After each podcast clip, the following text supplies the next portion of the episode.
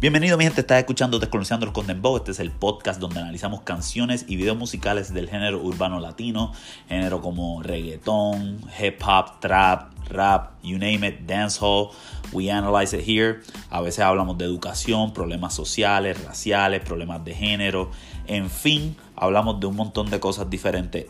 Y hoy específicamente vamos a atender los comentarios racistas y la disculpas que pidió Coscuyela. Vamos a estar analizando cómo básicamente eso representa eh, una educación eh, antinegra en Puerto Rico, ¿verdad? En Latinoamérica. Y vamos a estar básicamente eh, tomando la oportunidad de educar a todos nuestros escuchantes, pero específicamente a Coscuyuela educar a Coscuyuela de que no tan solo lo que él dijo es racista y que no tan solo la disculpa mantiene ese racismo intacto, pero que el género musical en el cual Coscuyuela participa es uno que esencialmente es negro. El reggaetón, el rap, el hip hop no es puertorriqueño, no es panameño, no es americano, es negro.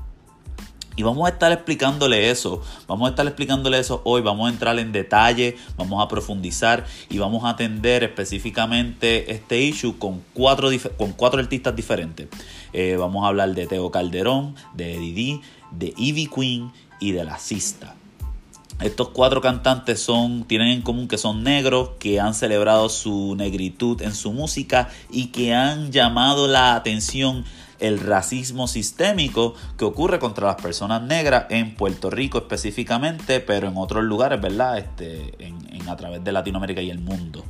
So, quédate con nosotros para que aprendamos un poquito y le enseñemos a Coscuyuela que el género musical que él quiere borrar, porque aparentemente los issues raciales solo pasan allá en Estados Unidos y no en Puerto Rico, y vamos a, iluminar eh, cómo estos raperos han, llevan años, décadas, básicamente hablando de racismo en Puerto Rico. Pero parece que Coscuyuela parece que nunca, nunca estudió el género en el cual él participa. Quédate con nosotros y vamos a seguir descolonizando los Dembow. Bueno, mi gente, ahora vamos a empezar el, diálogo con Yancy. Yancy, saluda a la audiencia ahí para que... Saludos, saludos a la gente que nos está escuchando. Gracias por, apoyar el, el podcast de Julio, de verdad. Ah, no, papi, eh, descolonizando los condemnados, esto es un, esto es, trabajamos en equipo, aquí hay muchas personas que contribuyen y, tú ya te convertiste en uno, papi, y, vas a seguir siendo bienvenido aquí, papá. Este, bueno, si no se acuerdan de Yancy, Yancy estuvo con nosotros en el episodio de 69 Tecachi, hablamos de los barbuleros, de los chotas, y repudiamos a los chotas en este show. Para el carajo los chotas, papi, los puercos. Este, si no has escuchado ese episodio, escúchalo, está en Spotify, Anchor y muchas otras eh, plataformas de podcast. Anyways, en este episodio vamos a estar hablando de las recientes expresiones eh, moronísticas idiotas de Coscuyuela, eh, pero sencillamente son racistas. También vamos a estar como que dándole, vamos, imagínense que le vamos a contestar a Coscuyuela y le vamos a enseñar y le vamos a hacerle una escuelita a Coscuyuela por morón. Exacto. Y le vamos a enseñar, le vamos, Exacto, zumba, zumba, dime. Si no, este podcast es para ti, Coscuyuela, José Coscuyuela. Exacto, José, José, vamos a enseñarle a José, si se lo pueden hacer a llegar a José, mira, José, queremos que aprenda un poquito historia de reggaetón, porque aparentemente lo que dijo José fue como que, pues, que los prietos de Puerto Rico no son negros, que esos son de allá, que aquí los issues raciales no ocurren, este, en fin, dijo una moronidad. Lo que viene ocurriendo es que con este, con, con ese, con ese eh, comentario tan bruto, la gente se enfocó que es un bruto. Pero pues, aquí ya y yo estamos hablando y nos dimos cuenta, mira, este cabrón no es tan bruto nada. Lo que pasa es que la, lo que quiso decir o lo que, lo, que, lo que estaba tratando de decir es que, mira, en Puerto Rico, aquí está un paraíso racial donde aquí no hay racismo. Que eso, el mito, el mito. El mito. Eso es un mito que por lo menos Jancy y yo fuimos a la misma escuela desde el primer grado hasta, hasta noveno grado, ¿verdad? Sí, Fuimos juntos. Y yo estoy claro que yo puedo hablar por Jancy aquí, que aquí no, a mí no, a nosotros nos enseñaron que la colonización y, el, y, el, y la unión entre las razas fue armónica, que fue este, pacífica, que aquí, ¿sabes? No somos como Estados Unidos, porque por lo menos así yo lo recuerdo. ¿Tú lo Exacto, no, Como, sí, yo lo recuerdo de esa manera, que de una manera orgánica y, armónica, como tú dices, eh, a través del tiempo, las tres razas principales, del español, el indio y el africano, de alguna manera se entrelazaron y eso a, través de los siglos, este, eso lo que creo fue que una raza puertorriqueña. Sí, eso. Que es completamente falso. y vamos a hablar detalles, o sea, no existe una raza, existe la nacionalidad puertorriqueña, eso no tiene nada que ver con la raza. Eh, origen étnico mixto no tiene que ver con la raza. La raza es un sistema en el cual este, se establece a través de ciertos fenotipos, entre ellos el color de la piel, tu cabello, tu, eh, fácil, lo, cómo se ve tu, tu, cara, ¿verdad? Las narices, los, labios. Los rasgos físicos. Los rasgos físicos, ¿verdad? Fenotipos. Este. Entonces, mucha gente eh, dentro de este discurso en Puerto Rico entiende que eh, si tú te ves blanco o de piel clara, eh, tú tienes más acceso a, pues, estos privilegios de, de, ser blanco, que eso es el ideal. Y las únicas personas que tienen a ser negras son las personas más oscuras.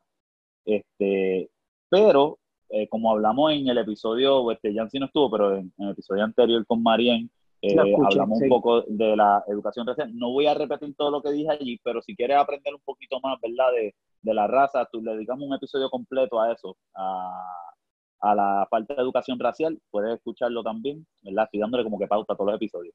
Sí, pero es que este, de verdad este, cayó perfecto en cuestión del timing, porque tú hablaste de eso en, en, en cuestión como una, una respuesta a lo que está pasando en, en, la nación y alrededor del mundo, la protesta de lo que pasó con George Floyd.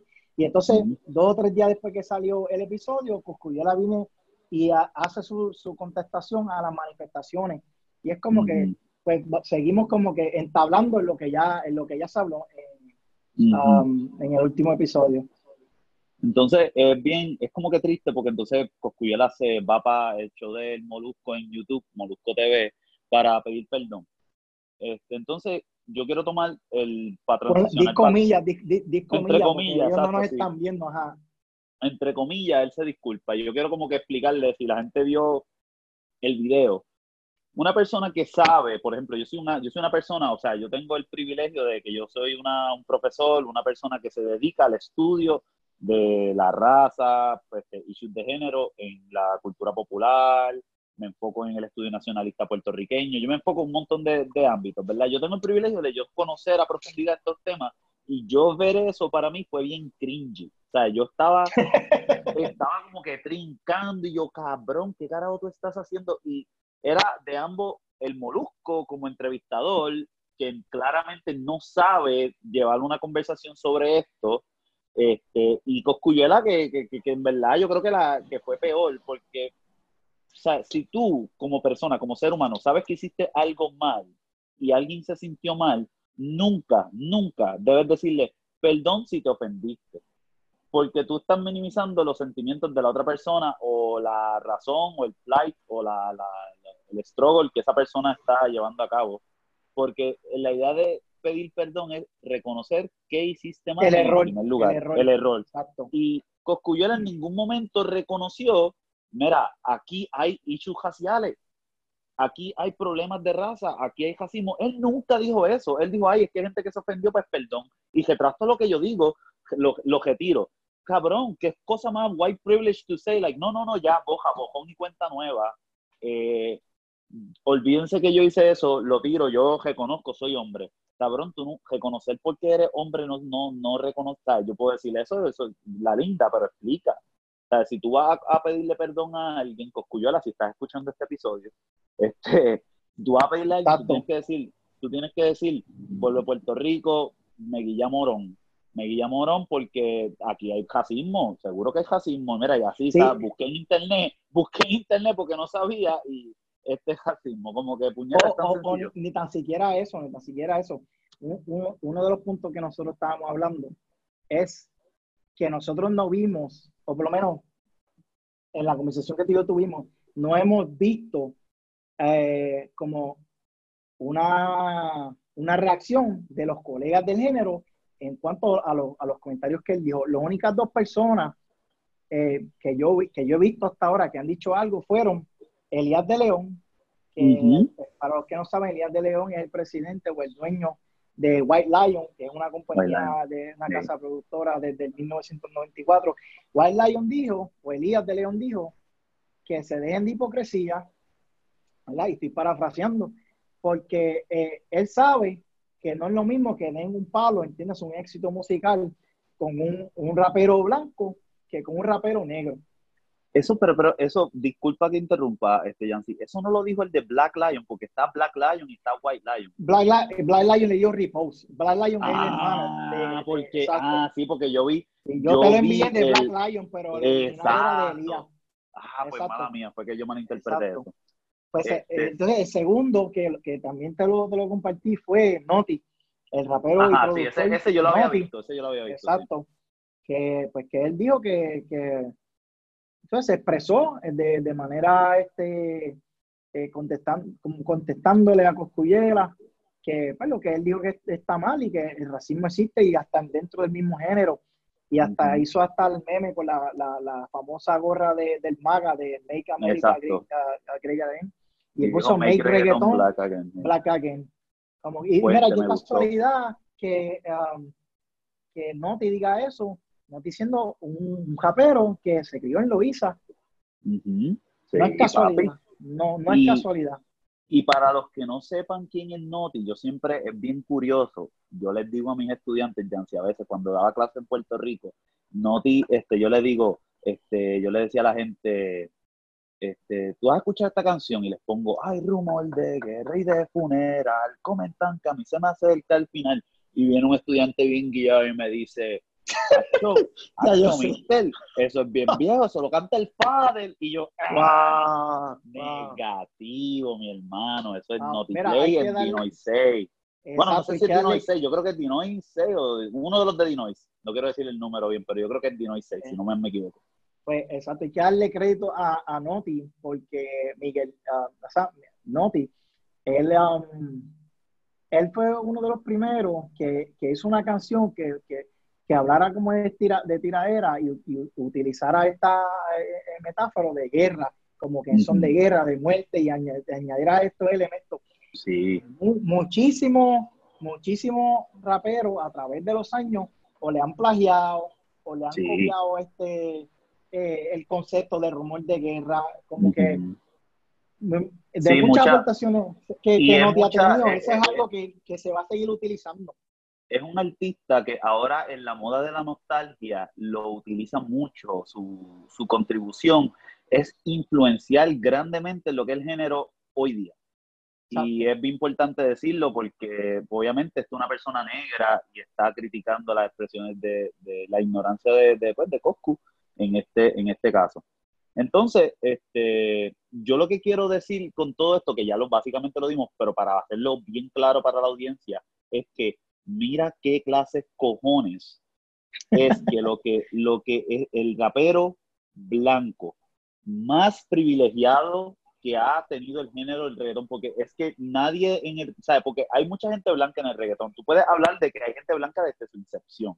Este, de hecho, Blanco, Blanco, Blanco, que cantaba con Michael y Manuel, él era un tipo que, literalmente su nombre es Blanco y él era blanco, en pan descanse, a él lo mataron y ese, ese cabrón cantaba en las canciones de Playero Vieja Escuela, él cantaba, esta es la música negra hispana que te pone a la nena, que mueva. Ese cabrón estaba más consciente de lo que era la cultura. ¿Tú me entiendes? So, el que tú seas blanco no significa que no puedes, porque hay un respeto a la afrodescendencia. Pero que tú seas tan cabrón y quieras decir que la historia de reggaetón, que es una de marginalización, y vamos a entrar en detalle ahora, que es una historia, porque se le vamos a dar la clase a la de la historia del reggaetón para que la aprenda ah, ah, y, para, que vea, para que vea, para que vea que no es este un, o sea, que esas cosas pasan más que allá. Entonces, eh, entonces, entonces, el, el, el, el, el issue es que, cabrón, tú estás, tú eres partícipe apropiador de la cultura negra y quieres borrar la afrocultura. Y entonces, entonces es como que, ¿por qué? ¿Sabes? ¿Por qué carajo tú quieres borrar, decir que aquí no hay hechos raciales cuando el género musical en el cual tú participas es un, literalmente nació de eso? Y eso es lo que a mí como que, me, como que puñeta cabrón, en serio. Exacto, entonces volviendo a Coscuyuela, ¿verdad? Y, vamos, a, vamos a empezar con la, transición. Este, las dos cosas que, me vienen a la mente cuando yo recuerdo o, pienso en lo que él dijo, ¿verdad? Él dijo, para mí está dividido en dos, dos puntos. El disparate, ¿verdad? El disparate, que él dice, los pritos no son negros, o no son, o, los, los, de aquí no vienen de África, ok, eso fue un disparate. Y él se disculpó por eso, por decir un disparate, y si la gente se ofendió, pues que él se disculpaba, porque él está consciente de que no es así. Ok, pero el otro punto bien importante, y tú lo has mencionado ya, es cuando él dice los problemas raciales que tienen allá, refiriéndose a los problemas raciales que hay en Estados Unidos. Como si, como que en Puerto Rico no hay problemas raciales, porque número uno, en Puerto Rico tenemos la trilogía de la raza, donde todo el mundo tiene algo de negro, o todo el mundo, entre comillas, es negro, y por ende los problemas raciales no existen. y, ahí entra la transición, ok, Coscuyuela. Vamos, vamos, vamos aquí, ¿verdad? Dale, no, vamos, esto nos trae directamente a la primera canción que vamos a hablar hoy. Exacto. Yo, yo voy a leer un poco de las letras y Julio entonces me va a ayudar aquí interpretando la verdad para, que Coscuyola, pueda entender. Y, y, y vamos, el, el, el, cantante, digo el nombre de la canción y el cantante que de la canción para ver, mira, Coscuyola, mira, hay una canción que se llama Loíza del disco El Abayal de, de Teo Calderón. Maybe lo conoces, creo que Teo es algo conocido, creo que lo conocen dos o tres personas. Sí, yo sé que esto es una canción vieja, dile, salió como en el 2002, ¿verdad? En el 2002, sí, en el 2002. Sí, sí. Okay. Que, Coscuyola tenía, que Coscuyola tenía como 20 y pico de años, porque Coscuyola tiene ahora mismo 39 años. O sea, en el 2002 él tenía que tener 20, ¿sabes? Como que en sus 20. Ok. ¿Sabes? Maybe tiene a, que lo, saber a, lo mejor, a lo mejor nunca la escuchó, entonces por eso hoy se la vamos a leer. Ah, pues dale, pues dale, vamos allá. Vamos allá. ¿verdad? Dice, eh, en uno de los versos aquí dice, me quieren hacer pensar que soy parte de una trilogía racial donde todo el mundo es igual sin trato especial. Sé perdonar, eres tú que no sabes disculpar. So, ¿Cómo justificas tanto mal? Es que tu historia es vergonzosa, entre otras cosas. cambiaste las cadenas por esposa. Por esposa. Llévatelo, Julio. primero esa, esa, esa, eh, a mí siempre se me paran los pelos porque es que barra tras barra, o sea, verdad tras verdad, verdad tras verdad, ¿sabes? Lo primero, la trilogía racial, tres, tres razas, indio, este, perdón, taíno, eh, español, africano. Eh, entonces, entonces, entonces, este, obviamente te quieren hacer pensar, Teo Calderón una persona negra, que experimenta el racismo y te está diciendo, te quieren hacer pensar que no hay trato especial, pero está diciendo que papi, la gente como yo sufre, entonces te está poniendo el contexto, Loisa. No es secreto en Puerto Rico que lo, todo el mundo sabe de Loisa por su negritud, por la cultura negritud, y queremos reducir a Loisa como el espacio de la bomba y la plena, pero aquí Teo Calderón te está diciendo, papito, no, esto no se trata de, de, de igual, el mundo igual ese que tú piensas no existe porque a nosotros nos tienen odio sistemáticamente, ¿verdad? Este, la historia... Sí, que dile bien claro que no es casualidad que Loíza es un pueblo negro y, y está marginado, vive prácticamente en el pasado, eh, la educación es terrible, la criminalidad es terrible, no es casualidad. No Es casualidad. No, y que es el pueblo más pobre de Puerto Rico, y eso tampoco es casualidad. No es casualidad, exacto. No es casualidad. Entonces, este, mucha, mucha gente, este, lo que para poner un poquito de contexto, esta canción sale un año después, literalmente un año después de que pasó lo que le dicen el, loiz, el loizazo.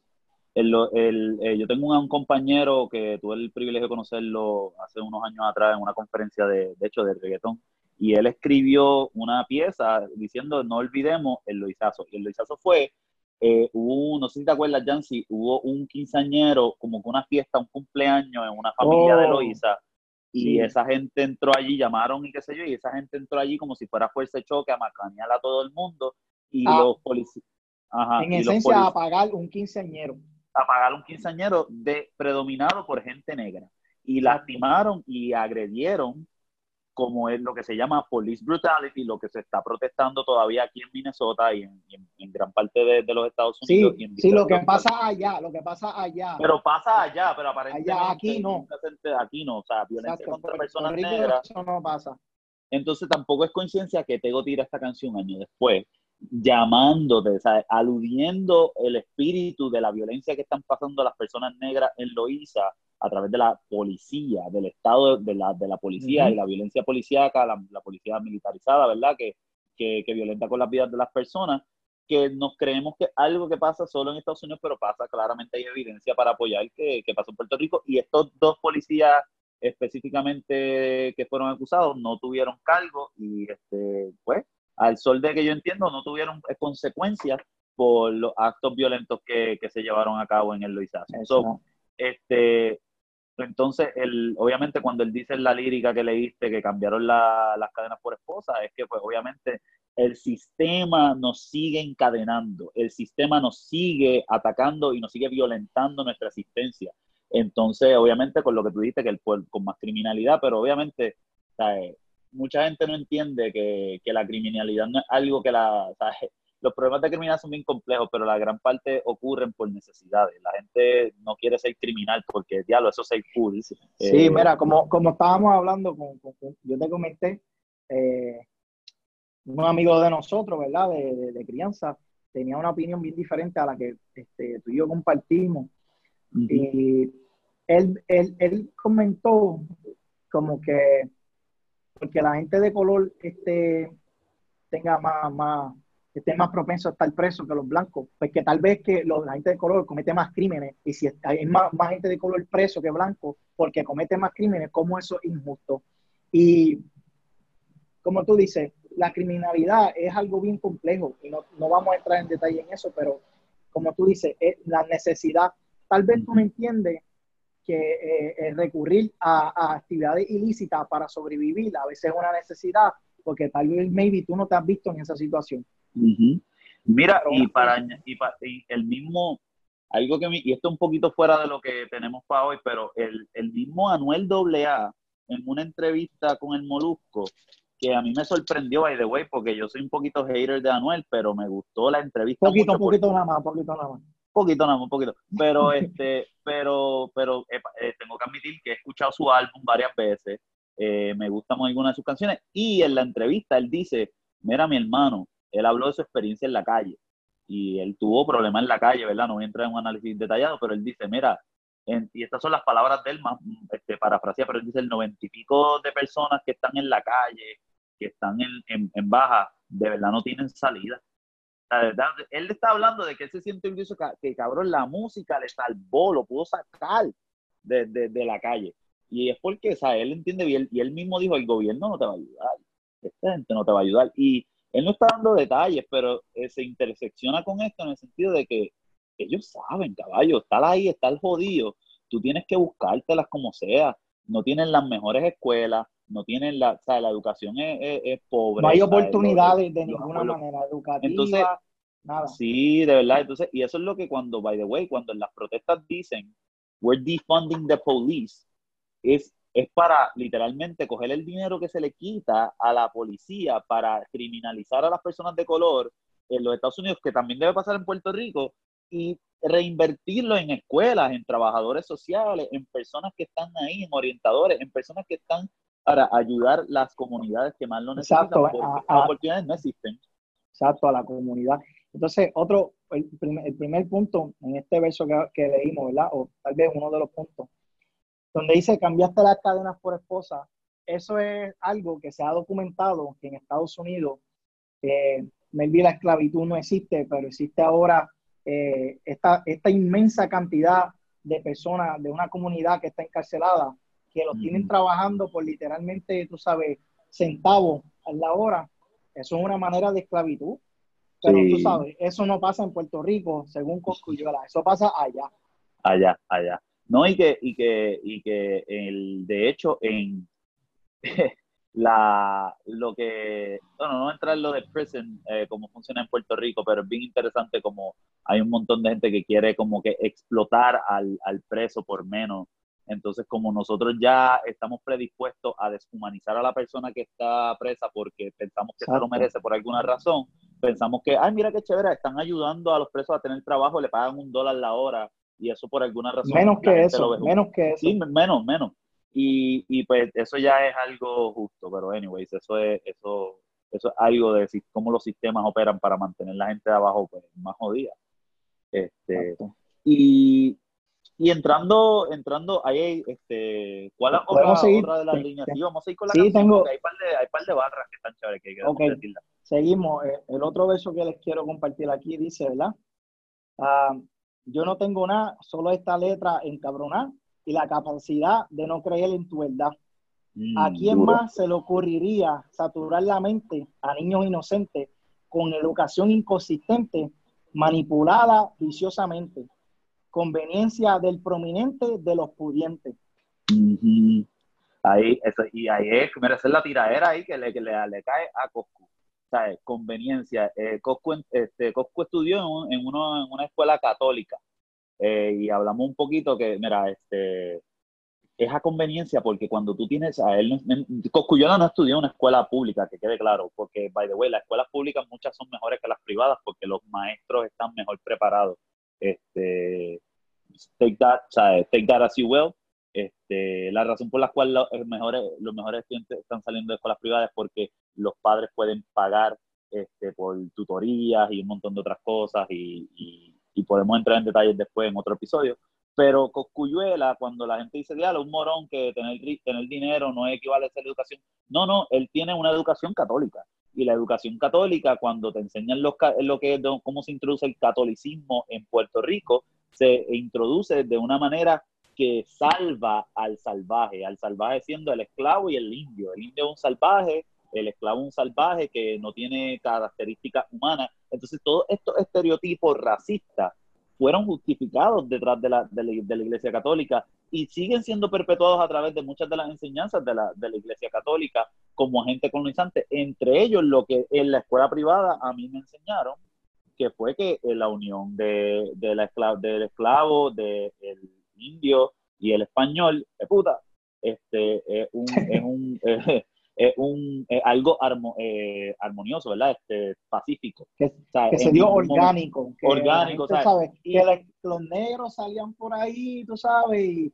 de alguna manera se encontraban y que, con y que quede claro que hay algo, hay algo a en los bateis sí, sí, estaban jangueando, estaban todos Sí, los españoles iban a janguear los bateis, tú sabes, y cortejaban. Era, a eh, sí, exacto, sí, todo con permiso, con consentimiento y todo con consentimiento. Claro, claro, no. Este, sin embargo, para dar un, leve detalle, a mí siempre Marín me recuerda esto cuando hablo de mestizaje y me dice, Julio, recuerda que es el hombre español, porque el hombre español es el que llegó aquí, sistemáticamente mató al hombre taíno y violó a la mujer taína, ¿verdad? Y trae, trae obviamente hombres, hombres negros y, y, mujeres negras, pero eh, lo que se reproducen, ¿verdad? Eh, los, mulatos, aquí hay mucho mulato porque mucho blanco y puta violaba a mujeres negras también, especialmente los militares, que porque acuérdate que Puerto Rico era un, puerto militar. Entonces, no, este, soldados, soldados. Soldados. Entonces, otra cosa que la gente no sabe es que los españoles que vinieron aquí eran, ellos en España vaciaron las cárceles.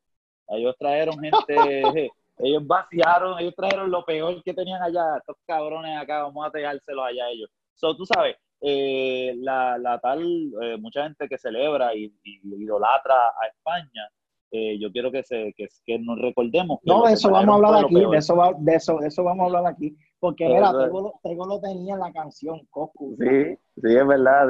No me lo estoy inventando, o sea, esto es una canción que escribió Tego, ok. Sí, no, claro, vamos para la otra, vamos para la otra barra. Ok. Dice, en el pasado se curaron y abusaron, se curaron, abusaron y yo me niego a no darme por enterado. Se dice que las cosas han cambiado, no te duermas, los anormales andan con pavo. Lo que acabamos de explicar del abuso, del atropello de, los españoles. ¿Verdad? Seguimos por ahí, ¿verdad? Sí, sí. Sí, yo creo que es bastante self-explanatory esta línea. Sí. Mira, dice, poco a poco, negrito, ponte mañoso, vive orgulloso. Eh,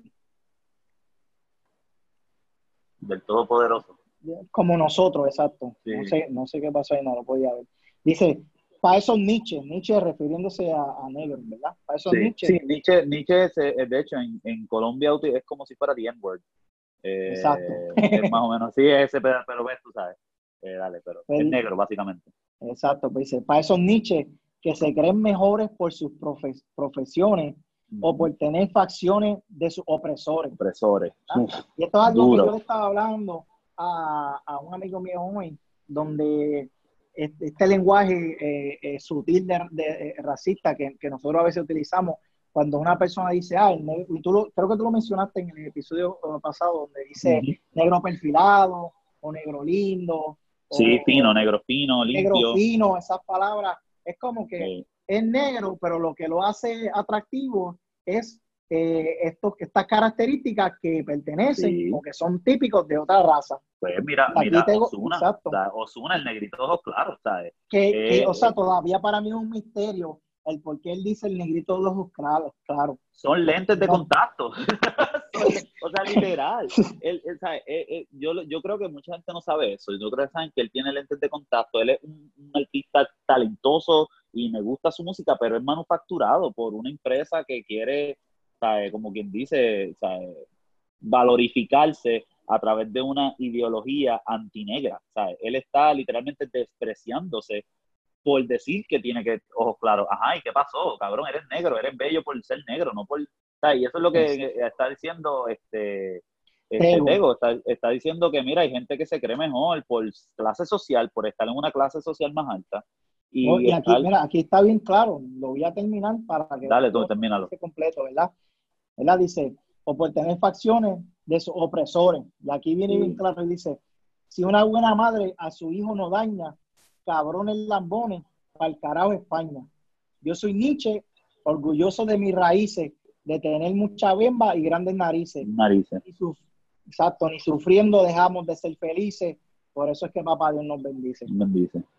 Y ahí vemos también, este, ¿verdad? La, la, obviamente la, la característica de que este, hay un sistema también de colorismo, ¿verdad? Hay un sistema de, de, privilegio, porque acuérdate, eh, por ejemplo, personas como yo, que yo, mi papá es negro y mi mamá es blanca, pero obviamente yo soy light skin y a mí eso me da un privilegio este, más allá.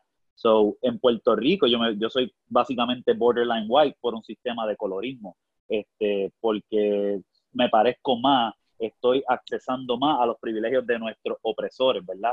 Y, y, eso se ve, porque a mí siempre, a mí siempre las empleadas del comedor me decían, oye Julio, esos ojos verdes son bellos, vamos acá, otra cucharada, y yo, échame ahí, que te chave.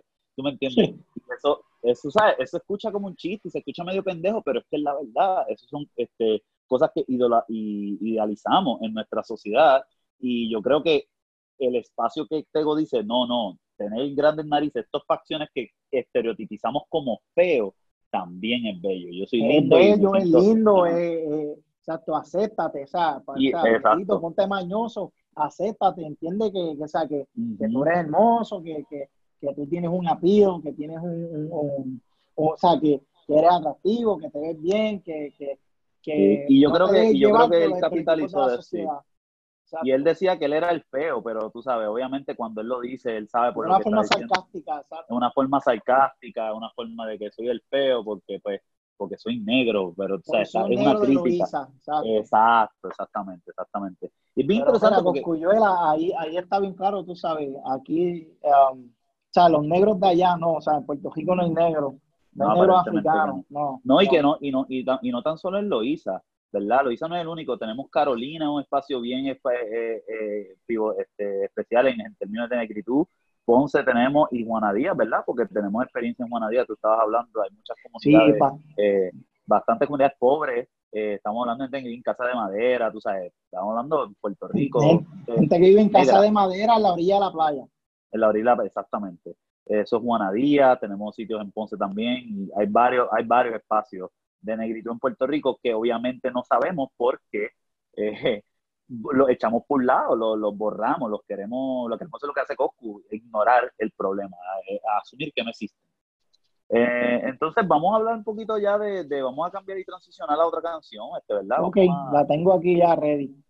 ¿verdad? otra para, para, ok, si, si, si lo hizo y la de Teo Calderón no es suficiente, vamos a traer a alguien más, más influencial en, la historia del género. O sea, que ha sido bien influencial a la, misma vez que Teo. Exacto, ok. Por la línea de que los problemas raciales no existen en Puerto Rico, ¿verdad? Que existen allá. En Puerto Rico no hay problemas raciales, ¿verdad? Tenemos esta canción eh, que se llama Señor Oficial del rapero Eddie D. Esta canción es como del 95, 96. No, no, sí, esto es mid-90s. Esto es, esta canción sale en el corazón de la persecución por el Estado a cualquier artista de reggaetón. En aquel entonces era underground. O reggae en español, rap español. Tenía muchos nombres en aquel entonces en Puerto Rico. Exacto. Entonces,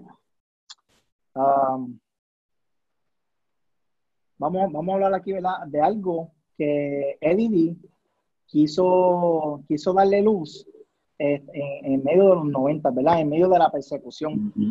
De, sí, le hizo un video de música a la canción. No, tenía exacto. El video de música todo el mundo debería verlo, de verdad, porque está, está bien cool, still holds up, still relevant. Ok, vamos, vamos a leer aquí rápido, ¿verdad? Dice, um, dice, venga, quiero hablarle y decirle lo que yo pienso y no voy a mentirle. Pues quiero que me expliquen en esta conversación el por qué personas juzgan a los otros sin razón, ¿verdad? Señor oficial, ¿por qué los suyos persiguen? Señor oficial, ¿por qué los suyos persiguen? A los raperos que en tarima se exhiben. Estamos en el party y lo mandan a pagar sin saber que estoy cantando para mi madre ayudar. ¿Y por qué? Porque si voy para la esquina me quieren voltear. Si voy al caserío, creen que voy a comprar. Si salgo en mi carro, usted me manda a parar porque prendo el equipo o me ve con celular. Me juzga como si algo malo hice. Yo solo canto rap, pues fue lo que quise. Yo no, yo no, yo nunca había hasta, hasta hoy, ¿verdad? Que, estaba analizando las canciones para el tema. Yo nunca me, había, había, entendido o había, me había dado cuenta de que esto que está hablando Eddie aquí en esta canción es, es literalmente lo que hoy en día se le conoce y es uno de los problemas más grandes que tiene eh, el racismo en Estados Unidos, que, es el racial profiling por la policía. que estén deteniendo a personas por ser de color, que estén este, citando gente por ser de color, el que estén juzgando o el que estén eh, asumiendo que están cometiendo eh, actividades ilícitas, vamos a decir, por su fachada o por su color o por su vestimenta. Entiéndase, Eddie cuando sacó esta canción, Eddie es una persona de color negra, usaba dreadlock y, se veía como, como, como vestía un rapero típicamente, ¿verdad? Ropa ancha, pantalla, prenda, todo tipo de cosas. Según Coscuyuela, aquí no existen problemas raciales, pero tenemos aquí ¿verdad? En el Salón de la Fama, porque esta canción, si existiera un Salón de la Fama de... o sea, estamos hablando de que Señor Oficial, yo de hecho, yo hice un episodio de Mickey Woods, eh, hace poco Mickey Woods hizo, él, él revisitó esta canción eh, y yo analicé y hablé de esa canción en, en, el, en el contexto de lo que Mickey Woods está haciendo. Este, eso es como que la gente, por ejemplo, escucharon la canción de Mickey Woods y no saben que esta canción es literalmente de los 90 de, de, Didi, lo que pasa es que Mickey Woods no habla de raza, obviamente Mickey Woods es blanco, no experimenta el mismo racismo que Didi. Entonces, pues Didi está, y él, él, también creo que hay una línea que él dice que tú nunca has visto un negro, o sea, él dice que él es negro, él, se racializa. y entonces es bien, es bien importante de que todo esto, lo que tú estás hablando, es esencial en una práctica que violenta las vidas negras, que es el profile de delincuente, ¿verdad? Eh, los dreads tienen mucho que ver en, eso. Este, de hecho, este, cuando Eddie tenía dreads era bastante común, me acuerdo, yo no sé si tú te acuerdas de Horny Man y Panty Man. Claro, claro. Eran, ellos, eran personas también que parecían más rastas. Y mucha gente se olvida de la influencia de reggae, reggaeton, o sea, viene de Jamaica, tiene influencias de reggae, tiene influencias del dancehall. Eh, es literalmente, yo no sé si han ido a Jamaica, pero Jamaica es una isla predominada por gente negra. El Caribe es negro, mi gente, nosotros somos negros. En Puerto Rico lo que pasa es que hemos tenido una agenda bien exitosa en el blancamiento, y eso podemos hablar de trasfondo histórico después otro, en otro episodio. pero nuestra cultura es negra y él te está recordando que él es negro y te lo está visibilizando porque él lo hace en un video y te lo está nombrando y está nombrando sus experiencias, ¿verdad? Dentro del contexto de cómo el Estado violenta su vida, el Estado racista, colonial, que, que, hace este tipo de, de prácticas de profile. Exacto, y, tal vez no ve eso porque pues, él tiene una, una condición un poco más privilegiada, pero mira, aquí te estamos diciendo, Eddie en los 90 estaba experimentando este tipo de problemas raciales que tú dices que no existen en Puerto Rico. este, y, y quería, quería abundar un poquito en lo de la influencia jamaica, eh, de Jamaica en el género. Eh, gente, el, el género, el, el, el, concepto musical de reggaetón, ¿verdad? El, eh, proviene esencialmente de Jamaica, ¿verdad? Jamaica hacían reggae. En Panamá, en Panamá, cogieron el concepto de reggae y lo, um, ¿cómo se, cuál es la, la, la, palabra? Le dieron un tempo más rápido y crearon el reggae panameño. No reggaetón, reggae panameño. Y en Puerto Rico, esa música llegó a Puerto Rico y se le dio un, tempo más rápido, más rápido todavía que que el que utilizaban eh, los panameños. Y, hay que poner de esto que son afropanameños, o sea, que son personas. Exacto. ¿Te acuerdas los artistas primero? El general, tú sabes, estas personas que, que, influenciaron, que son los primeros reggaetoneros para muchos, ¿sabes? Porque son los primeros que empezaron a cantar esto en español, ¿sabes? Exacto. en general todavía tiene más Grammy que muchos de estos raperos que hay en día, pero eso es un tema para otro día. Pero entonces,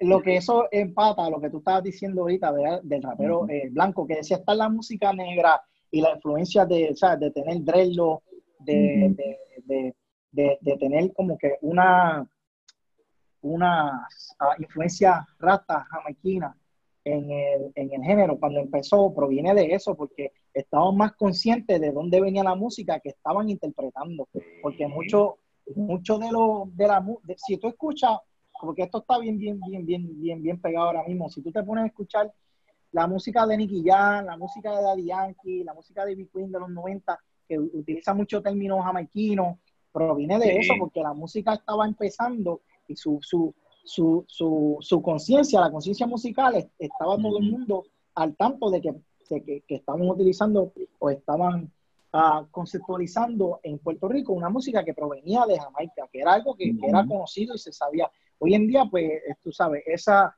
ese hilo, esa historia, pues se ha perdido a través de los años porque esto es un género muy bien. Por, la, comercialización del mismo. Exacto. No, y se ha marginado, ¿me entiendes? Y cuando algo se margina y se, se, se, pone en lo oscuro, no se estudia, no se sigue, no, no se, no, no se cultiva, no se ve como algo, tú sabes, que tiene una cultura, una historia. Exacto. No, yo estoy totalmente de acuerdo contigo, Yancy. Este, yo pienso que hay una trans, eh, una cultura transatlántica, eh, o sea, aludiendo a ideas de Paul Gilroy, un, académico de, de, raza. Él habla de la conexión de la negritud a través de no tan solo Panamá, Puerto Rico, Jamaica, pero el Bronx en Nueva York como un espacio cultural, este espacio de negritud también, que porque el hip hop tiene mucho que ver, ¿verdad? La cultura, los estéticos.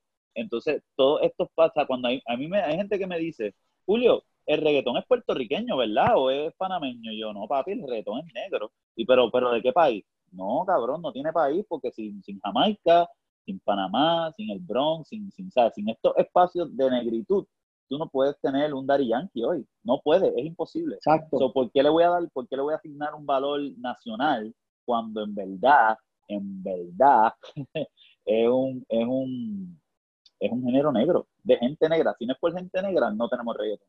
Y eh, los puertorriqueños que eh, hicieron el género famoso estaban conscientes de eso. Eh, en, los primeros, en por lo menos en los 90.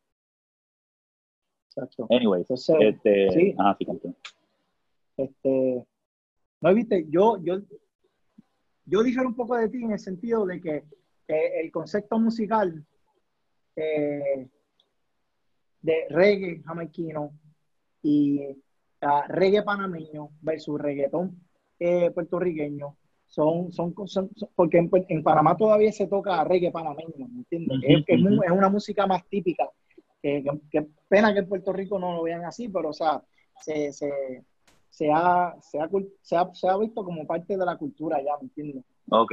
Um, pero, o sea, en eso, en eso yo difiero de ti. Y eso es para que, o sea, para que la gente vea que no, yo no pero no entiendo, no Entiendo. No, no, claro, claro. Y, que, pero no entiendo en lo que difiere, que, que lo no entendí. Que ellos tienen su cultura diferente. No, no, no, no, no.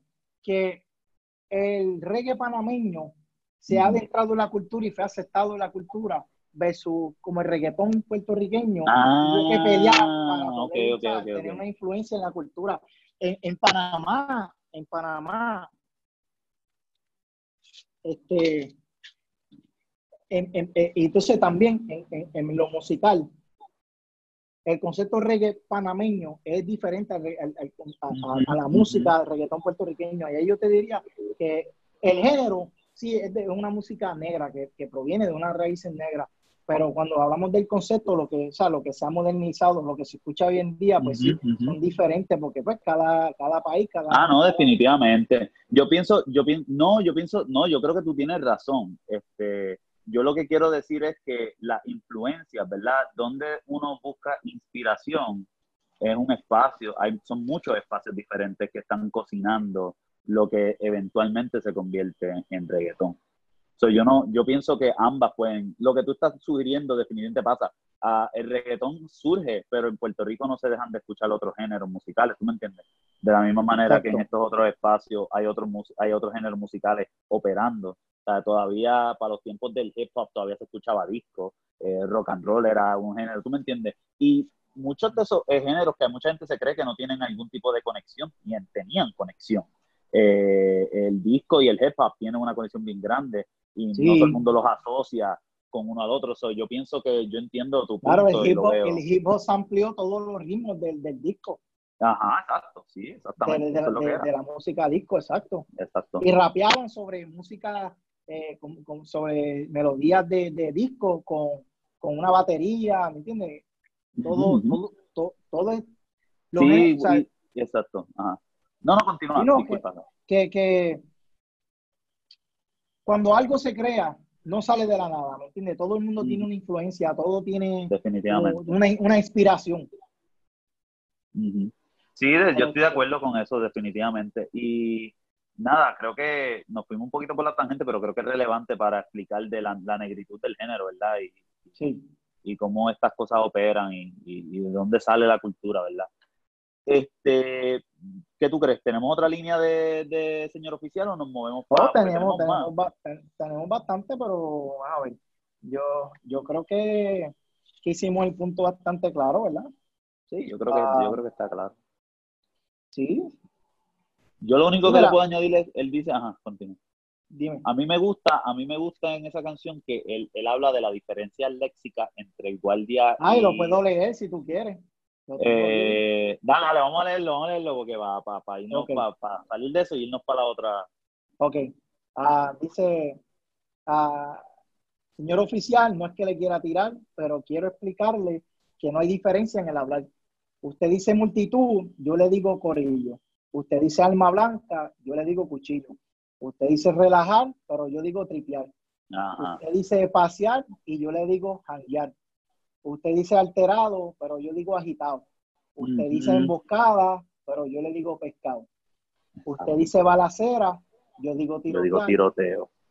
Usted dice buscar pleito, yo digo rebuliar. Rebuliar. Usted dice influencia, yo labia o 415. Usted dice marihuana, pero yo le digo cince. Usted, ustedes dicen mujeres, nosotros decimos yale, pero todos son palabras iguales. Ajá. Eh, y es como que, nuevamente, la, algo que es bien importante que mucha gente va a ignorar porque van a ponerle el layer de clase social, pero que él está hablando de la racialización del lenguaje. Yo cuando le digo a la gente, mira, el lenguaje que tú hablas, que tú llamas cafre, ese lenguaje negro, viene de gente negra, sale de la cultura negra, ¿verdad? Entonces, es bien difícil hacer un argumento que la gente pueda entender eh, de cómo la, el lenguaje se racializa. Pero yo pienso que este es un ejemplo donde él está visibilizando un hombre que se considera, que se nombra como negro, que tiene lo que estéticamente es negro, que está presentando cultura negra, y le está diciendo las diferencias lingüísticas, está diciendo que hay una diferencia cultural entre el policía y lo que representa el policía, porque el policía, esta canción sí está hablándole como si fuera un policía, pero el policía es una metáfora para el Exacto. El, sistema, la sociedad. la sociedad, exacto, el poder. Entonces, esa diferencia lingüística tiene un layer sí de clase social, pero tiene un layer racial también. Y hay veces que la gente no entiende eso, y yo cuando, por ejemplo, yo les digo a los estudiantes míos, eh, de dónde sale la palabra cafre, qué significa cafre, y ellos como que les encanta esa, esa de esto porque pueden hablar de cafetería y pueden burlarse de, de, la gente cafre hasta que yo los cojo y les digo, ah, todo el mundo aquí se cree moralmente más cabrón que el otro, ¿verdad? Y les doy un poquito de lecciones de lo que eso significa y como que empiezan a reflexionar y entran en este espacio de que, wow, espérate, yo no sabía que cafre implicaba todas estas cosas raciales de clase social, despectivas, que marginan. Y, yo tengo estudiantes que se van en un, en, un, en un guilt trip, otros que pues como que lo reconocen y no les importa. Pero que es, bien importante reconocer algo que esa canción hace que me encanta, que es el lenguaje, cómo el lenguaje también implica en cómo la discriminación eh, social y racial opera en Puerto Rico. ¿sabes? No estamos hablando en inglés, estamos hablando en español y es un puertorriqueño hablando. So, nuevamente quería como que traer ese punto para antes de movernos. ¿Hay algo que tú quieras abundar con, lo que yo dije? No, no, yo, yo entiendo que, que el punto está bien claro, el, el racial profiling en Puerto Rico. Sí, sí. O sea, yo entiendo que podemos seguir a, lo próximo. Yo creo que Coscuyola entendió eso. Yo creo que yo creo que Coscu entendió, sí. Yo espero que, le llegue a Coscuyola. Vamos, vamos allá, vamos allá. Entonces vamos ahora, porque no podemos hablar de, no podemos hablar más que de hombres en el género urbano. Tenemos que tener la diva, la potra, la caballota. Papi, escuchar a Ivy Queen siempre me pompea. Porque todavía al sol de hoy le mete cabrón. O sea, literalmente el flow de ella está bien puta y japea mejor que un cojonal de gente hoy y el hecho de que ella es la única mujer negra visible, o sea, no es la única mujer negra en el género, vamos a hablar claro, pero es mujer, la primera mujer en el género negra que, que tiene que estar al mismo nivel de Dar Yankee en términos de éxito, no lo está. ¿Por qué? ¿Qué está pasando aquí? Este, hay todas las canciones, de Yancy, ¿qué canciones tenemos de, de David Queen? ¿Tenemos alguna específica? Este sí, este, la que yo traje para compartir con ustedes hoy se llama Somos raperos, pero no delincuentes. Somos raperos, pero no delincuentes. Y una, una línea para, partir del texto, ¿verdad? No quiero hablar como que en general de ella. No, esto, esta canción eh, viene de, la producción de Noise, eh, creo que es del 96, si no me equivoco. Sí.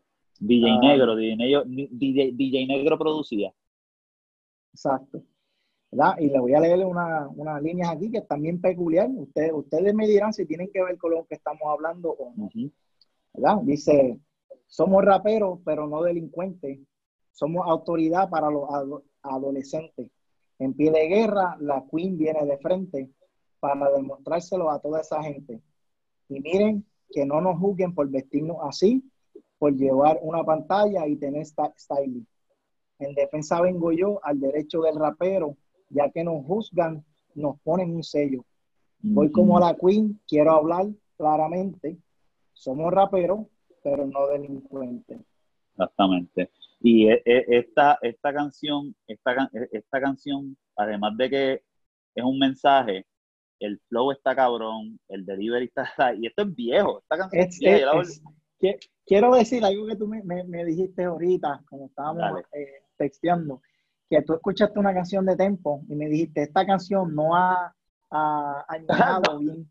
No, definitivamente.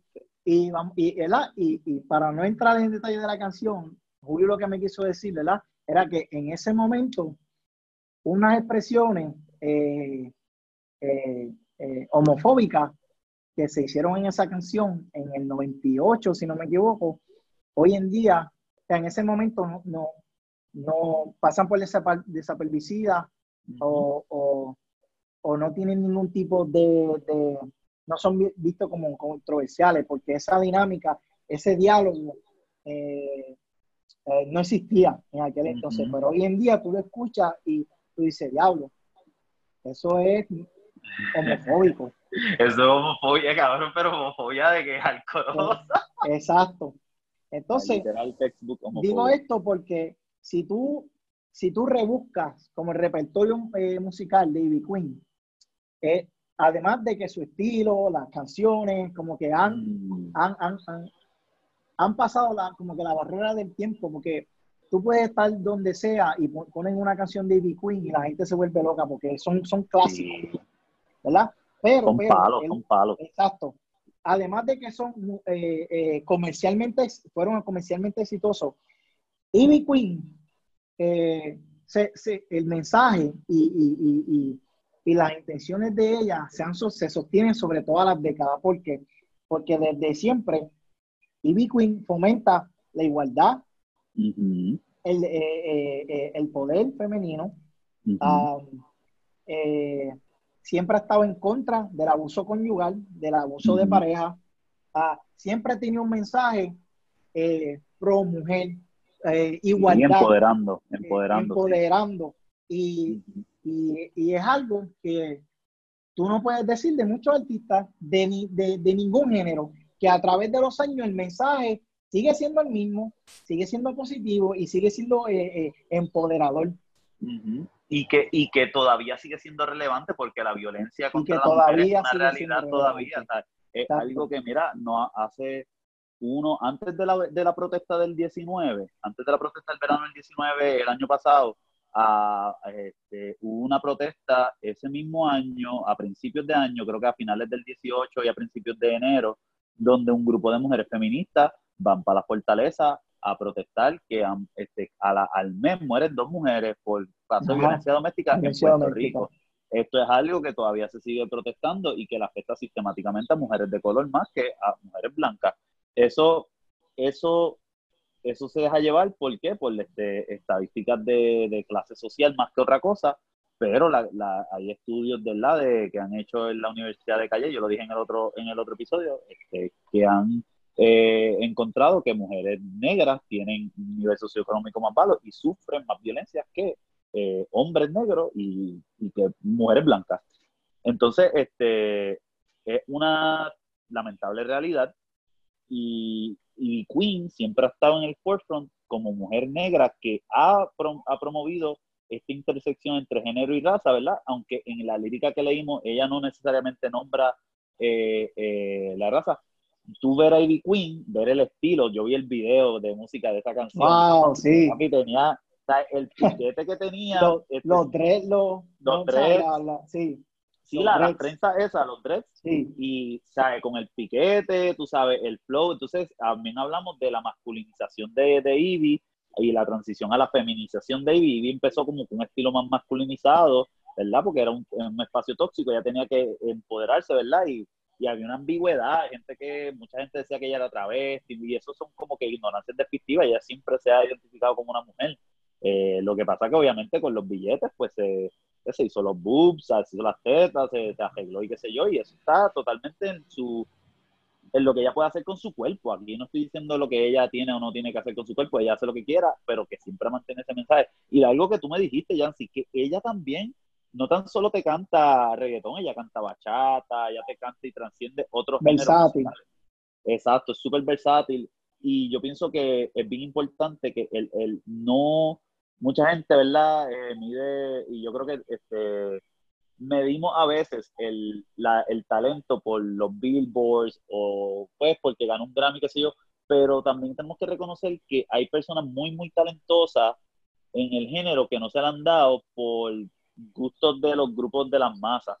Pero el que en verdad sabe, sabe que, y yo creo que el que sabe, sabe que Vicuña está bien cabrona. O sea, la, la, realidad es que ella es un talento. Mira, yo tengo muchas amistades de Colombia, que obviamente este, Colombia es un, espacio que le encanta el reggaetón. O sea, Colombia es un espacio, y si vieron la serie de Nicky Jam, pues eso fue visualizado, ¿verdad? En esa serie pero que yo conozco gente que es loca con el reggaetón, no todos, ¿verdad? No todos los colombianos les gusta el reggaetón, hay colombianos que no les gusta, pero yo conozco muchos que sí. Y, y básicamente, cuando sale, según lo que me cuentan, cuando sale una canción de Ivy Queen, o sea, eso se quiere, eso quiere partir, se quiere romper, ¿tú me entiendes? Entonces, cuando, tú sabes, tú hablas del legado cultural de esta persona.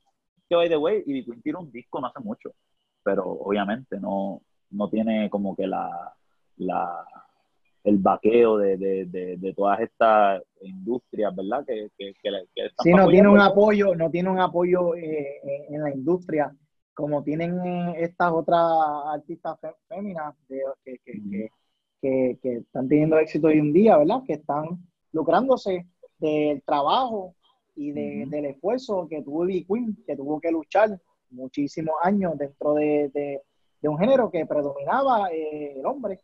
Sí, no. Eh, y todavía lamentablemente lo predomina el hombre. O sea, es bien triste que tenemos que, que, que no hay más representación femenina en el género. Eh, dos otros días descubrí a, se me olvidó el nombre, pero es que la única, escucha más que una canción de ella, ella es dominicana, creo que Chenti Drach la entrevistó hace poco, ella tiene una canción que se llama Varón, y ella dice, si yo fuera varón y qué sé yo, y la tipa, la tipa es como que media, ella es dominicana, pero tiene como que este flow de que tiene un OnlyFans, cabrón, o sea, como que ella tiene, es OnlyFans, pero o sea, como que pues trasciende diferentes mercados, pero sí, pero para que tú veas, para que tú veas, para que tú veas, eso mismo estamos hablando, tú no, tú no, tú no vas a un, un japero masculino que tenga que recurrir, recurrir a esos mercados para poder sostener su música. Ajá, no, y que, y ella, y ella lo dice bien orgullosa, ¿verdad? Como que esto, y eso como que abre este tema y estos estereotipos de la hipersexualización en la mujer negra, ¿verdad? Porque eh, yo creo que también cuando hablamos de la mujer negra en el reggaetón también se objetifica mucho, baila morena, baila morena, perreo para los nenes, perreo para las nenas. O sea, como que siempre es como que este objeto de gay, de mirar, ¿verdad? Se convierte en, en, algo bien este, sexual pero cuando es para cantar, ¿verdad? Tuvo, me acuerdo, Glory, cantó en Puerto Rico y, obviamente la cista, que vamos a hablar de ella mismo. Sí, antes de hablar de la cista, ahora, ahora tú, mencionaste eso de que um, Ivy Queen, por, vamos a decir, la mitad de su carrera, ¿verdad? Eh, Por los principios de su carrera, ella vestía más como ropa, eh, o sea, tenía una, una, un estilo más masculino, ¿verdad? En cuestión de, el, estilo como ella vestía, ¿verdad? Y en el momento que ella empezó como a, feminizarse, a, a, dejar las ropas como que anchas y a ponerse ropa um, como que, que pronunciara más su cuerpo femenino, que, a, usar escote, a usar falda, que de, ese momento en, en, adelante, desde que ella decidió eh, como que proyectar esta imagen más femenina desde como que su, su carrera llegó al fin, que fue cuando la nominaron a los Grammy, y desde ahí entonces se acabaron las colaboraciones, se ah, acabaron los éxitos, se acabaron los conciertos en Puerto Rico, como que no me puedes decir que, que, en el género no existe imaginación y discriminación, porque tú tienes una persona que, tiene, que que ha, cultivado un mensaje positivo, un mensaje de empoderamiento hacia la mujer durante décadas. Y en el momento que ella decide eh, eh, eh, experimentar o tal vez, no sé, cómo adueñarse de, de, sus, atributos femeninos, pues desde ese momento como que ah, ya la industria no, como que poco a poco dejó de tener que ver con ella. Y hoy en día tú preguntas como que, ¿dónde está Ivy Queen? ¿Qué, qué, qué, colaboran con Ivy Queen? ¿Qué, qué, qué, artistas, tratando de irse por la línea de, de los, de los um, ¿cómo se llama esto? Cuando estás tratando de, de, utilizar los sentimientos que alguien tiene con algo del pasado, este, uh, nostalgia, nostalgia. Ajá, ajá.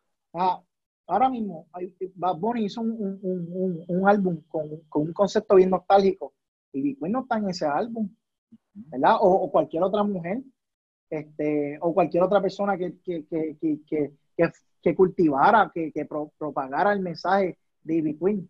Como que no es casualidad, ¿me entiendes? no es casualidad.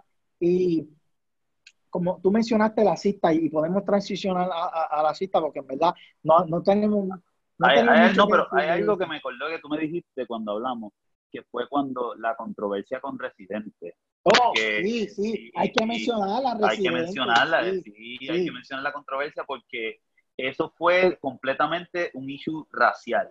Y Queen, y esto es por el mismo Residente, lo dijo en una entrevista cuando hace poco lo entrevistó el guru en Rapetón. Este, él habló de que ellos son panas ya, o sea, ellos ya son, ellos arreglaron, pero aquel entonces el mismo Residente dice, no, porque ella me estaba diciendo que yo soy ne que yo soy blanquito. Y yo le digo, ven acá. Y se quedó y Residente blanqueó bien cabrón en, el, en, el, en, en la entrevista. Y él dice, y, y, como que mamutió algo, como que dijo algo para él. Y después dijo, yo soy de Trujillo, que yo. Entonces, no voy a entrar en tanto en lo que dice el presidente, pero el presidente ahí dice que ella le está diciendo blanquito y te jobaste los premios. Entonces, este, hay mucha gente que obviamente el punto de residente es que mucha gente mordido, yo llegué y, y cogió, pero yo no voy a mentir que residente es, él llegó y él pegó, o sea, la calidad es que él pegó. él llegó bien, él llegó bien de todo, pero no se puede ignorar que estas industrias latinas de premios históricamente han favorecido a personas blancas. Yo tengo un episodio, yo tengo un episodio que el segundo episodio de Descolonizando los Condemnados, creo que es dándole cloros al reggaeton, que es el whitewashing de, de, los Latin Grammy. La gente, cuando todos los reggaetoneros estaban hablando de que los Latin Grammy no, son, no, no son Latin Grammy sin reggaeton, y eso está súper cool y todo, pero la mayoría de las personas eran este, japeros blancos eh, quejándose de que, de que no, no se les estaba dando más, más, más de esto cuando, ¿sabes?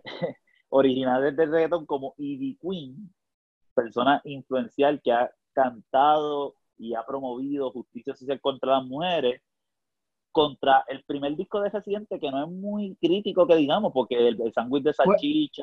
Fue, ah, fue, el primer disco, ¿verdad? Eh, fue el primer disco, ¿sabes? Fue el primero, tal vez el segundo, puedo estar equivocado, pero fue bien temprano, fue cuando él salió fue cuando Residente sale. Y eso es lo que molestó a muchos del género, que mira, puñeta, nosotros nos jodimos por esto, especialmente Ivy Queen, mujer negra, pero este, no, no, porque aunque Residente dice en todas sus canciones que él no es calle, para justificar que se merecía ese Grammy, él tenía que entonces decir que justificar que es calle. Y yo puedo entrar en, las contradicciones de Residente en 16 episodios diferentes, pero, pero sí, ella estaba cantándole el privilegio blanco y él lo negó. Yo no sé que ellos dialogaron tras bastidores, pero y se hicieron panas y qué sé yo. Pero, pero ella estaba molesta por eso, porque él está, cantándole el privilegio blanco. No tan solo ella, no tan solo ella. El, de ahí fue que comenzó el repudio a Calle 13, que tal vez no es eh, proclamado o es algo que se dice, pero que Calle 13, que fuera nuevo, que fuera hombre, que fuera blanco, le ganara a Ivy Queen cuando el, el, el, álbum de Ivy Queen estaba apoyado por todo en el género y que él le ganara y la forma en que él reaccionó, a, porque él lo abucharon, no sé si te acuerdas cuando él, cuando mencionaron que ganó él, lo abucharon. Y la reacción de él, como fue confrontacional o fue una reacción eh, eh, eh, como bien a la defensiva, pues él se ganó el repudio de, mucha gente en el género y de ahí comienza la separación. De, no tan solo en, en, relaciones personales, sino en relaciones musicales, en la industria de Calle 13 y, el, y el, resto, el, resto, de género. Y ahí es que tú, si tú fueras a marcar eh, eh, la tiradera que siempre ha existido entre Calle 13 y los demás, empezó ahí. Sí, sí. Y él, lo, y él, de hecho, él lo explica en esa entrevista del Guru. Si, la encuentro te la voy a, yo la tengo por ahí. Sí, envíamela. Te la voy a enviar, te la voy a enviar. Pero sí, yo pienso que, yo pienso que todavía no estamos, o sea, esto, yo no creo en los awards, yo no creo ni en, yo no creo en ningún sistema de premios a, música.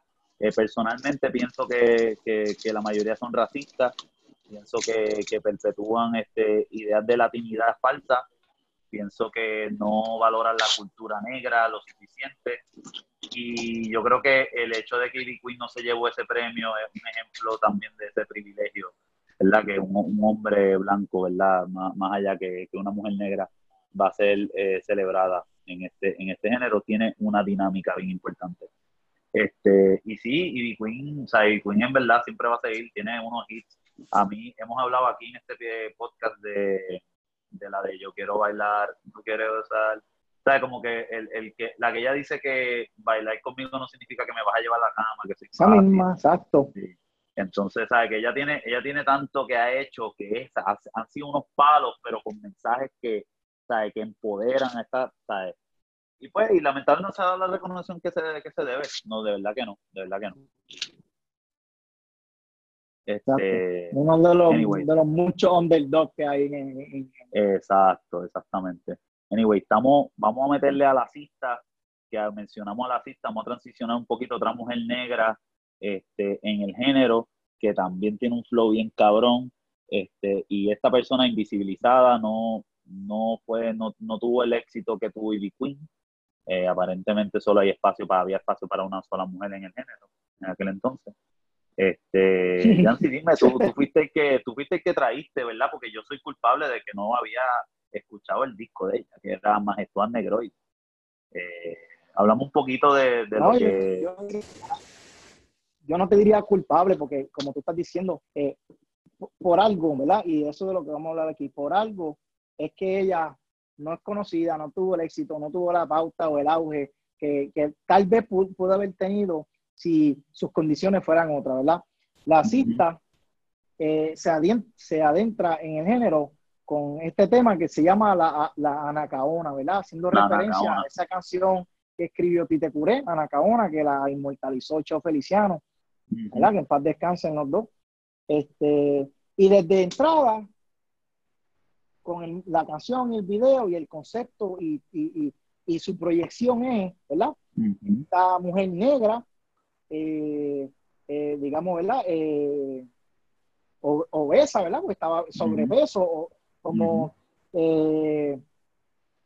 sí, llenita, llenita. Este, este, no, no, o sea, esa, sin, sin, tapujo. Ella era una persona sobrepeso, sin, sin tapujo. Y desde su vestuario hasta su flow, su, la musicalidad, el lenguaje, las expresiones, el palabreo, todo era eh, bien, bien, bien eh, centrado y, centrado en lo que es la, la, cultura negroide eh, puertorriqueña. Mm, sí. Todo, la forma de vestir, el video lo grabaron en Luisa, y ahí, mm. así fue que ya se adentró.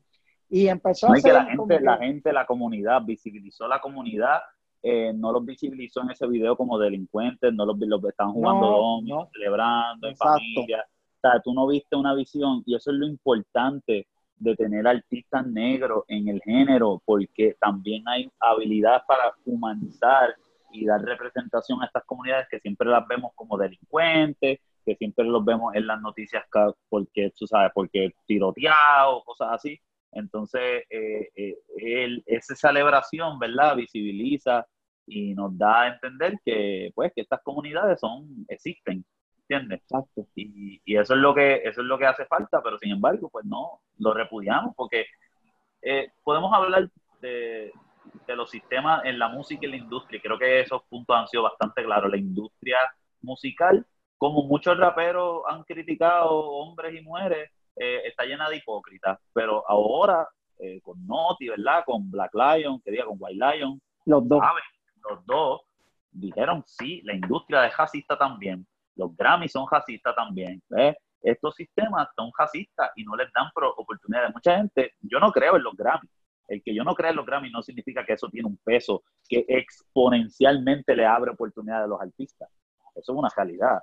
Pero entonces este, vemos cuando este, estas, personas que cubren todas las facetas de un buen cantante, un buen rapero, que está, que tiene el talento, más talento que nuevamente que los Lunay, que, que puedo nombrar aquí a un montón de, de batata, los quebos, madre mía, me de como que hay muchos charros, ¿verdad? Hay muchos charros, ¿verdad? Soqueantes en el género que, que no deben estar cantando y pues, y pues, pero tú sabes, este, son hombres y son hombres light skin, son hombres que bonitos, eh, mercadiables.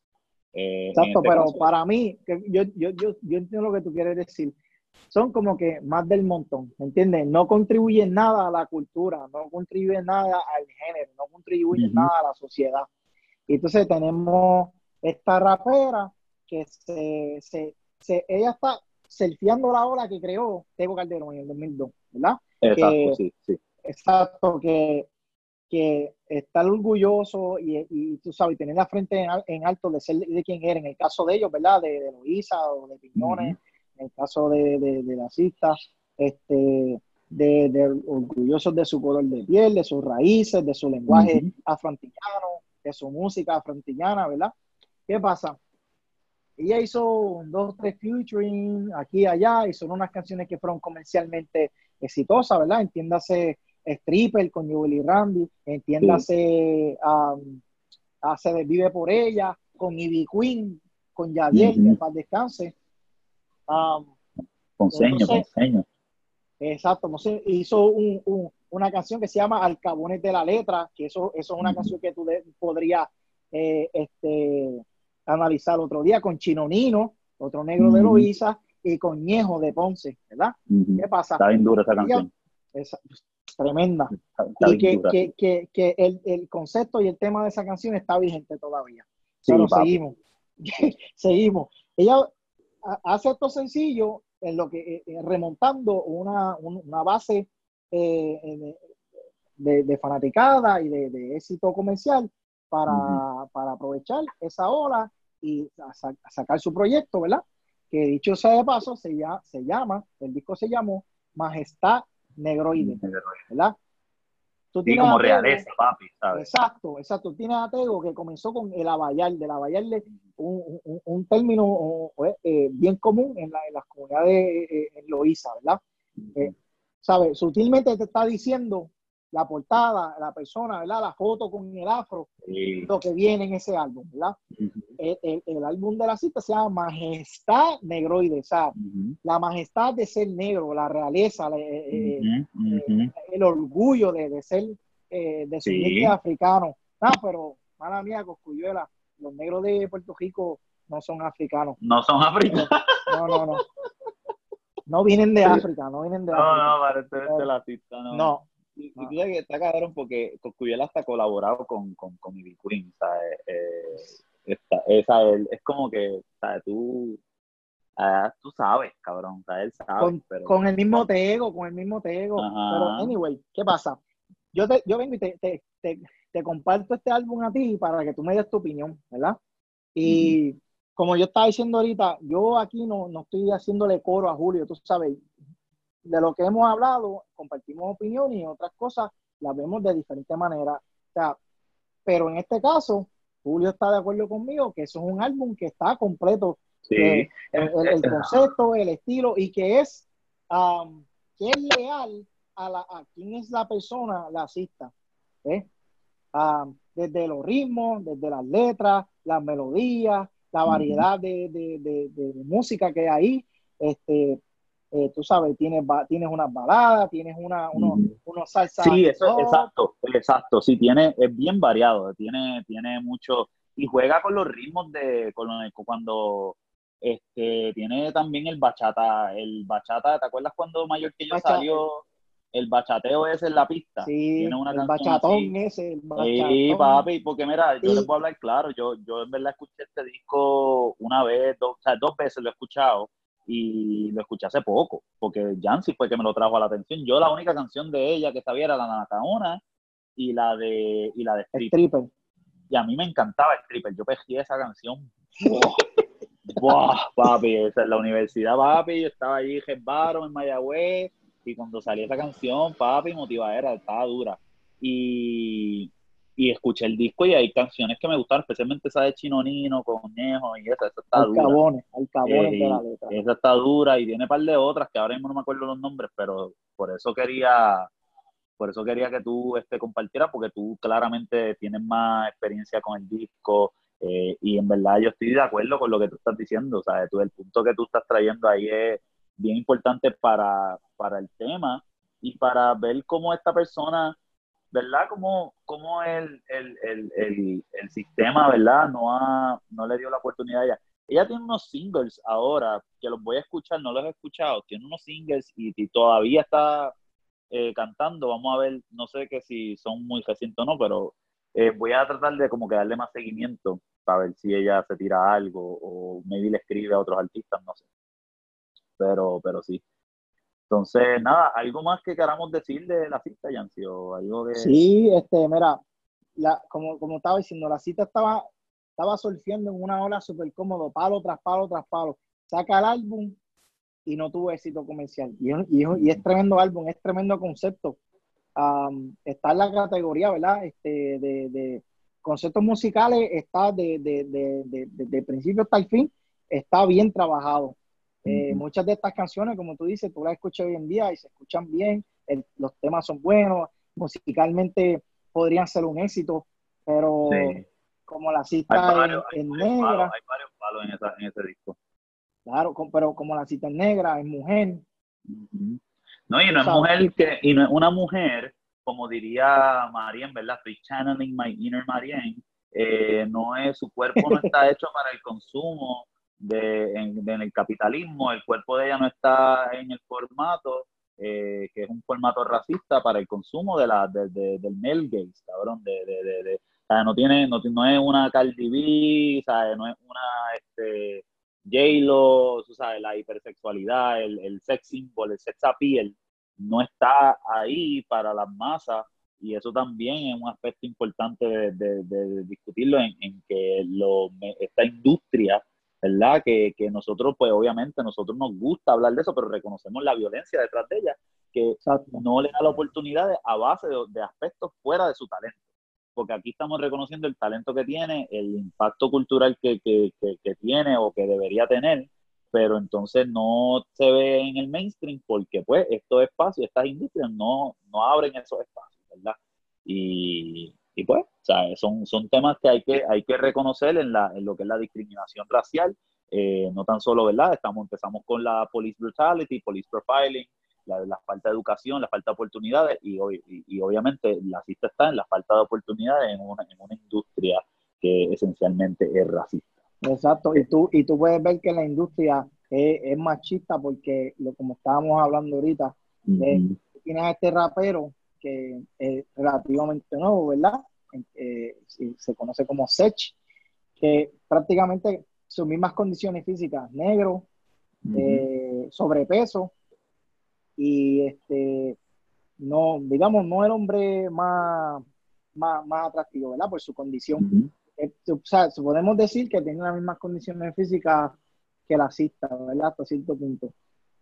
Y en cuestiones de talento, él tiene talento, lo tiene. Entonces, la cista tiene un, tiene un talento cabrón. ¿Por qué a la cista no se le dio la oportunidad que se le da a Sech? No es casualidad, las cosas no pasan por casualidad. ¿eh? No, no. Porque Sech no, Sech no habla de ser negro, de, de, de no. no canta. Súper desracializado, sí. Sech no canta eh, eh, en cuestiones de, de, problemas raciales, él no, él no habla, de, él, no, él ni tan siquiera eh, toca como en el álbum de la cista, que hay canciones de bomba, hay canciones de, salsa, ¿entiendes? Como se va por la vía de lo comercial, de lo no controvertible, pues a, a, eso se le da la oportunidad. Exacto. No, y, porque es hombre, porque es hombre. Sí, no, es hombre también, es hombre, sí, y el hombre en el reggaetón no tiene que ser lindo per se. Este, no que estoy diciendo que Chef es feo por ser Chef feo por ser negro o que es feo, en verdad, para cada cual los gustos, papi. Yo fui bien gordito, papi, y así me enamoré, y enamoré a par de viejas, así gordito, papi. So, eh, los gorditos también recibimos amor. So, este, sabe, cada cual con los gustos, pero pues sí, es, es, verdad, para los estándares que se esperan en las expectativas de, de los pues, sex appeal y sex symbol, pues entendemos que no es, no es, un exacto la industria, no es, un, no es una, un body type tradicional. Este, ¿verdad? Que is what it is, en ese sentido, es racista, lo hemos dicho. Entonces, o, ¿sabes? Eh, gordofóbico, pero en este caso sí, porque da el no había escuchado eso. Sí, sí, sí. Eh, y de verdad que sí. Y yo creo que la mujer recibe más, mucho más, más críticas por su imagen que el hombre, definitivamente. Este, pues vamos a cerrar, vamos a ir cerrando con un leve simple. Todo este episodio hemos estado, estamos hablando de, ¿verdad? De Coscuyuela, porque todo empezó por lo, pues, la, la ignorancia y, estamos aquí con el vacilón de educar a Coscuyuela. ¿Verdad? Espero que lo escuche, espero que le llegue a Coscuyuela. Ojalá, Yo confío en la audiencia. Ojalá, le llegue, porque sí, ojalá, ojalá, ojalá me conteste. Cuando lo Este- suba, cuando lo suba, lo voy a taggear, lo voy a subir en Sí, Instagram, sí, a lo va a taguear y yo le pido a todo el mundo que escuche el episodio, taguea a Coscu, a ver qué pasa, a ver si de verdad es un tipo reflexivo y que quiere aprender. Este, yo le enseño, Coscu, si quieres, yo te enseño, papi. Sí, te- educo, al molusco también. Para que Sí, seguro, el molusco porque- también. Dale, dale. Pero lo que, lo que, lo que es bien importante, como que queremos terminar, es que nosotros no tenemos una agenda en contra de Coscuyuela o en No. contra de nadie. Bueno, No. un poquito. no, verdad que no. No, no. Pero es como que la manifestación de lo que dice Coscuyuela, algo normalizado en Puerto Rico, en Latinoamérica, el racismo es real. Y no debemos ignorarlo, simplemente debemos dialogarlo. Y ocurre, ¿verdad?, con artistas diferentes, incluyendo a Calle 13. Este, y ponemos a Calle 13 porque queremos coger lo opuesto. ¿Qué es lo opuesto a, a- a- en términos en términos social?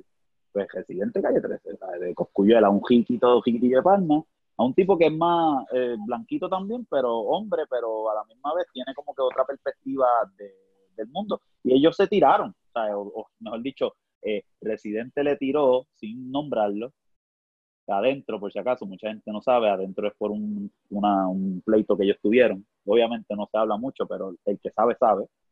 Y, pero Residente hace lo mismo. Y tenemos esta canción este, que también trajo este Yancy, Yancy se llama Sorongo, ¿verdad? Y Ah, la hizo sí. sí, Sorongo, la hizo Tito Cure, ¿verdad? Dijiste. Tite, Tite Curo. Tite Cure, Tite Cure. Y entonces esto pasó con lo de lo del el especial del Banco Popular que hacen cada año, uno de los años, ¿verdad? Eso fue lo que fue. Sí. Este, un año, pues hicieron un como un homenaje a Tite Cure y, y Residente interpreta una de estas canciones. Entonces, este, es importante decir que hay canciones escritas por gente negra que visibilizan cultura negra y situaciones que experimentan gente negra. Y cuando personas blancas cantan estas canciones, están quitando el espacio a otros intérpretes de la música que celebra la afrodescendencia, la negritud, ¿verdad? Para que sean visibles y sean existentes. Porque esencialmente lo que Coscuyuela dijo es que debemos borrar la afrodescendencia, debemos borrar, olvidarnos, ignorar, dejar de hacer visibles issues raciales, porque eso no es de aquí. Eso es racista. Es racista porque violentamente quiere borrar. Y intencionalmente o no intencionalmente, Residente hace lo mismo en esta canción, en este ejemplo. Exacto. Por- Y no, y no, no tenemos ni tan siquiera que decir como que fue decir de residente, ¿verdad? Esto es para que vea que es algo más de un sistema, porque la, eh, la, la, la, la persona a, ca- en- a cargo de la producción del proyecto escoge las canciones que, que quiere que se interprete, que, que, que exista una versión moderna y escoge los intérpretes, ¿verdad? Este. Por ejemplo, no es casualidad que él escogió a Tego Calderón para que cantara una canción que el tema es Con los pobres estoy. Perfecto, Mm. perfecto. Alguien, alguien negro, pobre de Eloísa. ¿Está bien? Escoge la canción Sorongo que habla eh, explícitamente del abuso del español blanco contra el negro. Y mira, pudo haber cogi- escogido un, un- un artista de color negro para que fuera a la par con el tema, con el tono de la canción, para, para, para que tuviera la visualización ahí de una persona de- de- eh, negra eh, eh, proclamando eh, que, que estos abusos, recordando estos abusos, ¿verdad? A su gente. Pues no. ¿Qué hacen? Escogen a un rapero blanco que se llama Residente. O sea, no, las cosas no pasan por casualidad. O sea, lo, lo he dicho todo el, el, el freaking episodio. Sí, sí, es que es la verdad. Y yo quería como que dejar eso ahí, como que para que vean que es, es algo normalizado en, la, en diferentes industrias y en diferentes contextos, ¿verdad? Y yo creo que lo que, lo que el takeaway de todo esto es que, mira, el privilegio blanco es real. Y, y a veces personas que no reconocen su privilegio blanco, yo gano, por ejemplo, light skin, ¿verdad? That's a thing, un sistema colorista, pero reconocer nuestros privilegios, ¿verdad? Cómo, cómo nosotros no sufrimos de la misma manera. Y lo que quiero decir es, mucha gente dice, ah, pero es que estás diciendo, estás desvalidando que yo me jodido por lo mío. Y yo, no, no, no, no todo el mundo se jode por lo que, tienen. Esto no tiene nada que ver. Lo que tiene que ver es que hay oportunidades que se te abren por el color de tu piel y que tú te tienes que joder por esas oportunidades, sí, pero se te abren. Hay otras personas que se joden igual o tal vez más que esas personas y no se les da. Y no tienen la oportunidad. Exactamente. Y, y de eso se trata esto. Y se trata de que promover un mundo o una cultura donde somos equidad, porque mucha gente, ah, pero este, discrimen contra el blanco, no, porque es que el blanco tiene todas las oportunidades, tiene más oportunidades. La idea es como que bajar el gap, como que tratar de que haya una, una igualdad, ¿verdad? Que el, que, que el, que el terreno esté nivelado. el terreno esté nivelado. Es ideal. No, hemos, no estamos ahí, no estamos cerca de llegar ahí, pero tenemos que luchar por eso, ¿verdad? Y yo creo que este episodio es como que visualizar, y la oportunidad de que reflexionemos en que, mira, estas cosas existen y te dimos un montón de ejemplos en los cuales eh, ocurren. Este, y, y me, me, me, gustó porque estaba loco por traerlo, Isa, estaba loco por de este eh, y creo que encontramos la forma, sí, por fin, Stevie Queen, gracias a por ser un racista de mierda y darnos la oportunidad de educarte. Exactamente, exactamente. Gracias por ser racista para poder este, este, usar este, tener la excusa de hablar de estas grandiosas canciones, puñetas. Salón de la fama. sí, Salón de la fama. Mira, Yancy, ¿algo, ¿algún comentario final antes que acabamos, acabemos aquí? Ah, este, que, oh, ¿verdad? Yo no, este espacio es para, que tengamos diálogo, ¿verdad? Este, si, si tú crees que, que, Julio, si tú crees que yo estoy mal, nosotros no estamos aquí para decirte, eh, eh, eh, ¿cómo es? Como inculcarte algo a la fuerza, porque nosotros no somos españoles, ¿me entiendes? Nosotros estamos para dialogar, tener esta idea. Y nosotros somos colonizadores, nosotros no somos colonizadores, al contrario, estamos descolonizando. Tratando de traer razón. Exacto. Ah, sí, siempre estamos abiertos al diálogo, siempre estamos abiertos a, presentarte estos conceptos, estas situaciones que pasan desapercibidas, sobre todo por, la forma y el, lugar de donde nosotros venimos específicamente. Sí, de verdad que sí, de verdad que sí. Este, eh, es como, como que eso es lo que eso es lo que se tiene que hacer, hay que dialogar, hay que poder hablar de estas cosas y son temas difíciles de, tocar para muchos y espero que les sirva de, ejemplo, ¿verdad? De compártanlo con su familia, compártalo con alguien que le interesa aprender un poquito del género del reggaetón, porque mucha gente lo ve como algo de, de cafres y algo malo. Y yo creo que este es un buen ejemplo de cómo el género ha peleado contra estas injusticias que tanto ahora mismo son relevantes en, el landscape que, que estamos viviendo. Anyways, mi gente, gracias por escucharnos y quédate con nosotros que seguimos descolonizándolos con Dembow. Gracias por escuchar.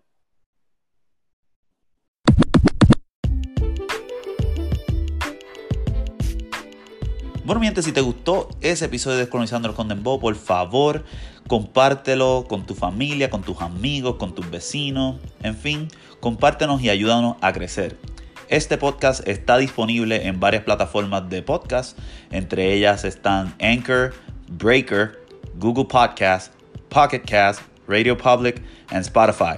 So, por favor, escúchanos en una de esas plataformas y sigamos descolonizándolos con Dembow.